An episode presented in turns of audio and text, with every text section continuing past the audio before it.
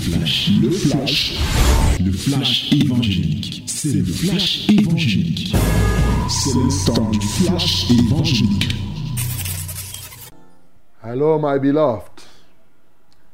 This is the wonderful time, the time of the word. Open your Bible, First Timothy, chapter 5. We are going to read one verse. That is verse 8. Mesdames et messieurs, voici le temps de la parole. Au commencement était la parole.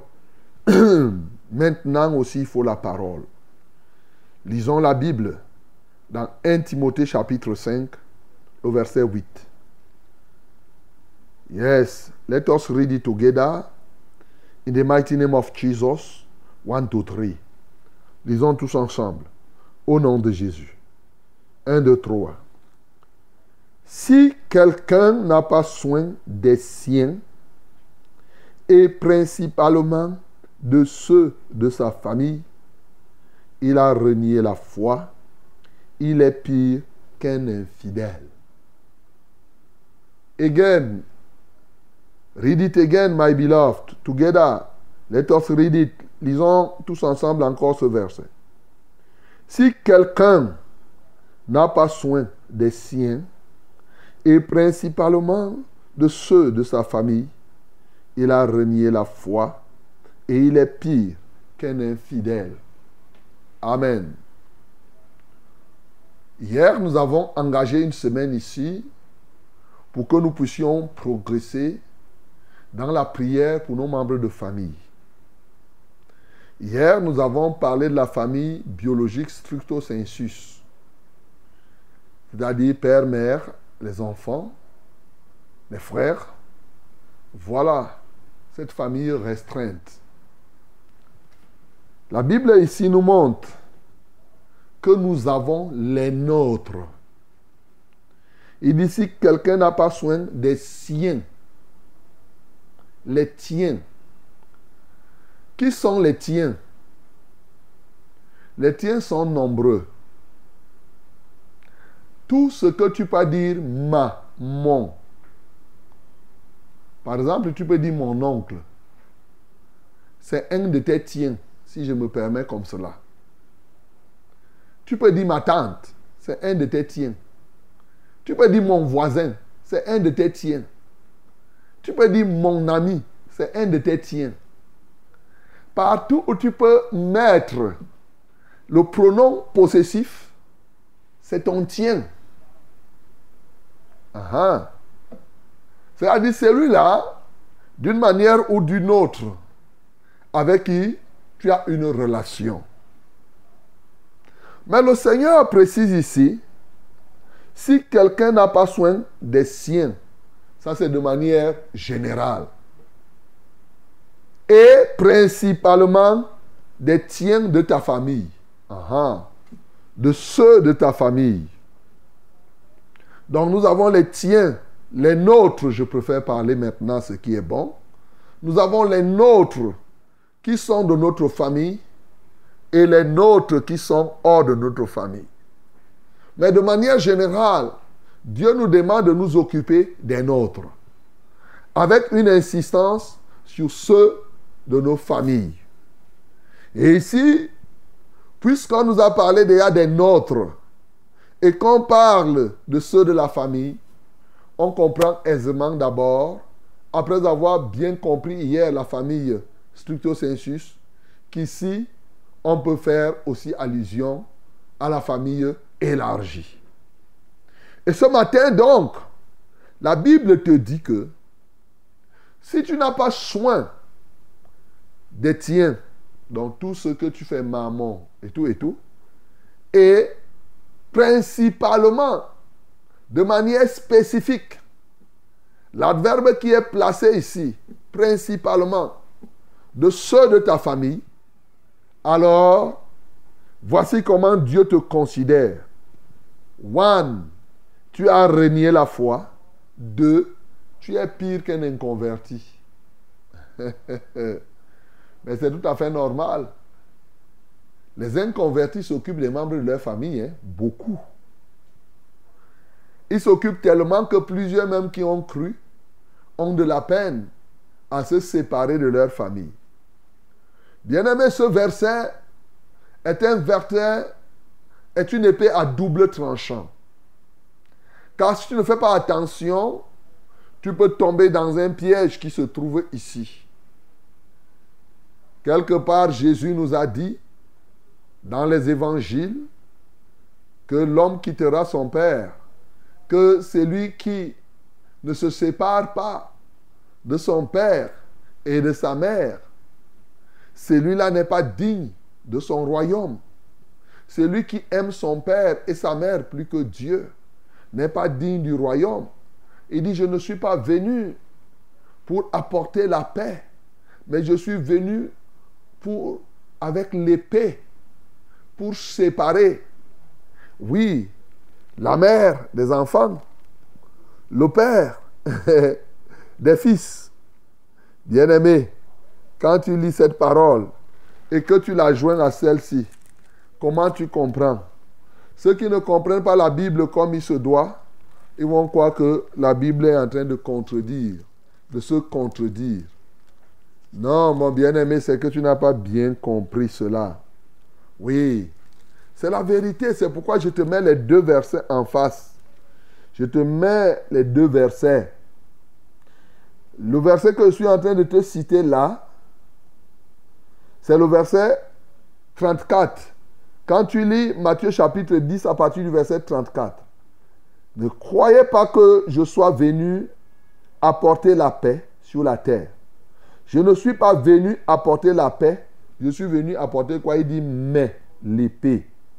Car je suis venu mettre la division entre l'homme et son père, entre la fille et sa mère, entre la belle-fille et sa belle-mère. Et l'homme aura pour ennemi les gens de sa maison. Celui qui aime son père ou sa mère plus que moi n'est pas digne de moi. Et celui qui aime son fils ou sa fille plus que moi n'est pas digne de moi. Alléluia. Tu vois ce verset? Et quand tu viens lire maintenant que si quelqu'un ne prend pas soin des siens, et principalement de ceux de sa famille, il a renié la foi, il est pire qu'un infidèle. Si tu ne fais pas attention, tu peux croire que la Bible te dit ici que quand tu deviens enfant de Dieu, tu dois vraiment passer ton temps à t'occuper des membres de ta famille. Ou mieux, l'autre va dire que si je donne ma vie à Jésus, je suis séparé totalement de la famille parce que Jésus-Christ est venu mettre la division. Donc si un membre de ta famille vient, tu ne le salues même plus. Les deux extrêmes ne sont pas de Dieu. Il n'y a pas à être extrémiste dans un verset ou même dans l'autre. La réalité est la suivante, c'est que lorsque nous donnons notre vie à Jésus, nous nous séparons des nôtres. Mais nous nous séparons d'une séparation qui nous permet de nous occuper, de, de prendre soin de au standard de Christ. Alléluia. Voilà la vérité. Nous nous séparons des nôtres. Déjà, les liens de famille, les liens de sang, qui sont des liens plus difficiles, parce que la plupart des problèmes que les gens ont viennent des liens de sang. Nous rompons ces liens de sang afin que les sorciers du village ne t'atteignent plus, afin que la malédiction qui règne dans votre famille ne soit plus ta portion. Tu te sépares. Mais cette séparation a pour but de faire quoi De prendre soin d'eux, non plus prendre soin comme les charnels, mais prendre soin de quelqu'un au standard de Dieu. Et ce matin donc, comment on prend soin des siens au standard de Dieu? Afin que nous ne soyons pas considérés par Dieu pire comme des, que des inconvertis ou bien ayant renié la foi, l'un des premiers éléments, c'est prier. Voilà. Priez, mon bien-aimé. Alors, lorsque quelqu'un se convertit, qu'il se donne à Christ, le premier témoignage de son amour, c'est prier pour les siens. Tu as compris ça? Mais toi, tu as affaibli. Tu ne fais pas la différence entre toi qui as cru et toi qui n'as pas cru. Je suis en train de dire que la première chose que tu fais pour ta famille, ce n'est pas envoyer le riz et le poisson. Les païens le font. Les inconvertis le font. Mais pour que tu sois mieux que les inconvertis, la première chose, c'est faire quoi? Prier. Comme nous avons vu hier. Prier afin que leur cœur soit ouvert et attentif à la parole de Dieu. Là, quand tu as prié, la deuxième chose à faire, c'est leur annoncer l'évangile. Même comme ils te seront réticents, tu vas prier, tu vas leur annoncer l'évangile. Comment? Souvent, nous annonçons, n'annonçons pas l'évangile comme cela doit se faire. Nous annonçons plutôt l'évangile selon notre sens. Bien-aimé, on n'annonce pas l'évangile dans la famille comme on annonce dans le monde, comme ça tu viens, tu commences à parler, Jésus a fait ceci. Non. Pour les gens qui te connaissent, pour les tiens, bien-aimé, ne n'annonce pas l'évangile comme ça. Voilà ce que je suis en train de te dire. Ceux qui m'écoutent seront toujours bénéficiaires de ce que Dieu a mis dans mon cœur et l'expérience que j'ai eue. La Bible nous donne comment nous devons annoncer l'évangile auprès des nôtres pour que nous soyons efficaces. Dans Marc chapitre 5, à partir du verset 19, si je commence au verset 17, il dit, alors, ils se mirent à supplier Jésus de quitter leur territoire. Comme il montait dans la barque, celui qui avait été démoniaque lui demanda la permission de rester avec lui. Jésus ne le lui permit pas, mais il lui dit, regarde alors comment tu vas annoncer, va dans ta maison, vers les tiens. Tu as vu Les nôtres, les tiens. Va vers qui? Vers les tiens. Et comment tu vas annoncer? Va vers les tiens et raconte-leur tout ce que le Seigneur t'a fait et comment il a eu pitié de toi. Bien-aimé, ça c'est le témoignage de quelqu'un qui a été le fou de Gararénien. Il était possédé par une légion de démons. C'était un fou que personne ne pouvait, personne ne s'approchait de lui. Jésus vient donc maintenant et il délivre ce fou. Et quand il délivre le fou, pendant qu'il monte sur la barque, le fou veut rester avec lui. Jésus va donc dévoiler le secret de l'annonciation de l'évangile au milieu des nôtres. Il dit non, ne reste pas là simplement parce que ce fou voulait continuer à voir seulement les miracles que Jésus-Christ faisait, comme c'est le cas de plusieurs parmi nous. Ils sont nombreux qui aimeraient rester là, être à l'église, entendre, voir, comme s'ils étaient spectateurs. Cet homme voulait être spectateur. Jésus a dit ne sois pas spectateur, sois acteur. Vers les tiens, sois acteur, mon bien-aimé. Ce matin, c'est ce que la Bible te dit. Si quelqu'un ne prend pas soin des tiens, sois acteur. Dieu veut que tu sois acteur. Je t'ai dit, la première chose, c'est prier. Mais maintenant, quand c'est une personne qui te connaît, ne reste pas là pour lui raconter des choses philosophiques. Oh, David a fait comme ça, là, David a tué Goliath, tu sais, ça signifie quoi Hein? Vraiment, les pierres qui étaient là signifient ceci. C'est pas ça, mon bien-aimé. C'est pas ça. Oh, Jésus. Non Il dit, c'est Jésus qui te dit, et tu dois obéir à Jésus. Tu ne peux pas être plus sage que Jésus. La preuve, le fou là, il n'avait même pas encore 10 ans de foi. C'est ses premiers jours de foi. Il a obéi. Il n'a pas attendu faire 50 jours. Jésus lui dit que non, ne reste pas là pour voir ce que je vais faire. Toi aussi, va être acteur. Alors, il s'en alla et se mit à publier dans la décapole tout ce que Jésus avait fait pour lui et tous furent dans l'étonnement. Tu as compris? Ce que Dieu te demande, bien-aimé, écoute très bien.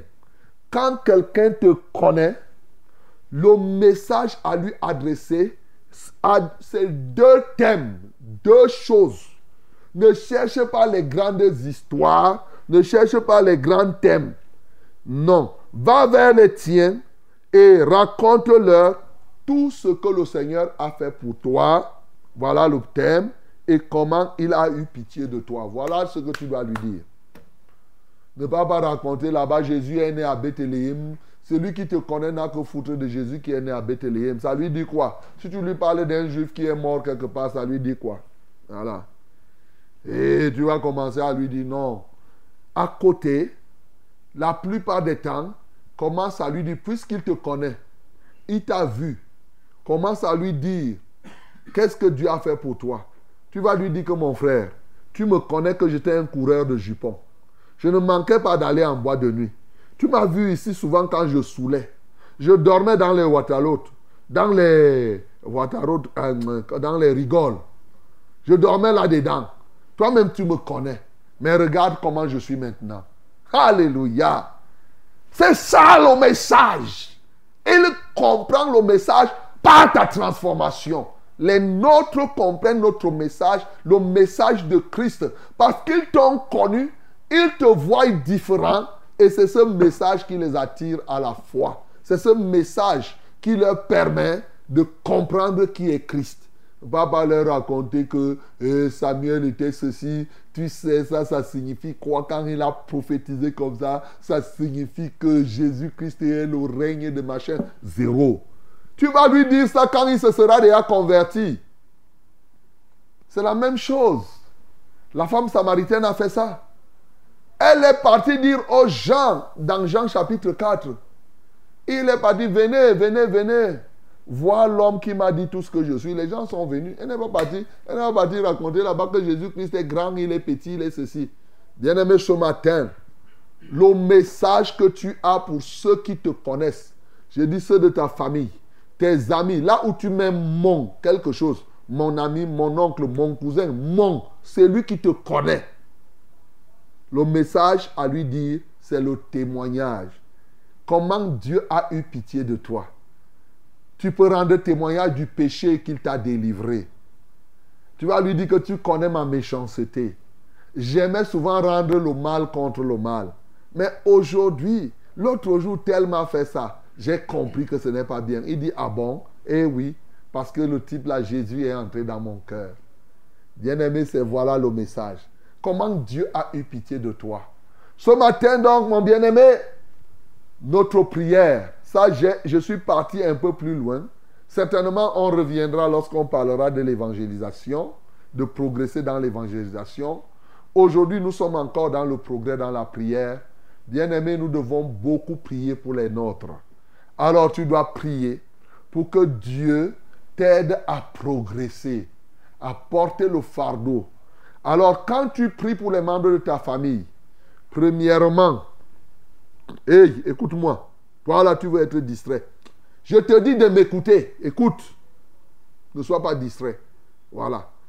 Quand tu veux prier pour ta famille, première chose, tu dois prier toutes sortes de prières par l'esprit.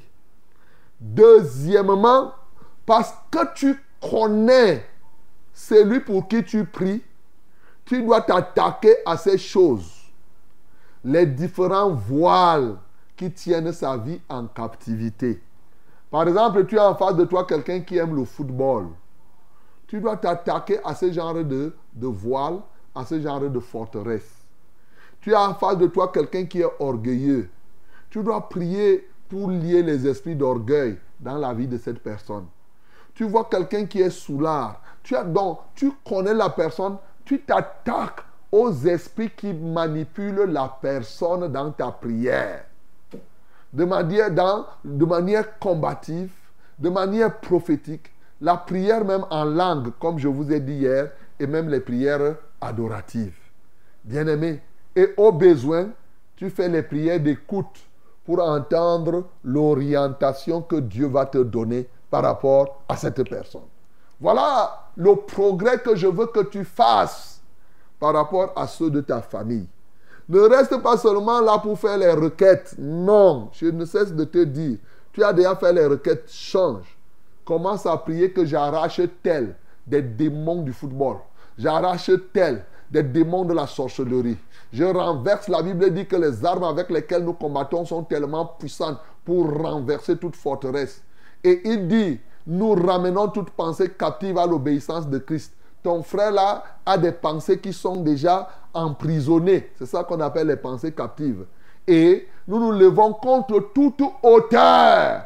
Et ce que je te disais là, c'est les hauteurs qui se lèvent contre la connaissance de Christ. Ça peut être les traditions, c'est une hauteur. Ça peut être, je ne sais pas quoi, l'intellect, il a fait trop l'école, c'est un philosophe. C'est une hauteur. Lève-toi contre ces hauteurs, mon bien-aimé. Renverse ces hauteurs. Déchire le voile de l'aveuglement qui couvre ton frère, ton cousin. Déchire le voile de l'incrédulité, mon bien-aimé. Lis les démons de l'orgueil. Renverse les forteresses du raisonnement. Toutes sortes d'auteurs. C'est là où maintenant, le jour où tu vas aller rendre témoignage, son oreille sera attentive pour t'écouter. Bien-aimé, je sais que tu as écouté ce que je viens de te dire. Alors, ce matin, je prie simplement que cette parole devienne ta propriété pour la mise en pratique au quotidien. Que le nom du Seigneur Jésus-Christ soit glorifié. C'était C'était le flash, le flash évangélique. C'était le flash évangélique.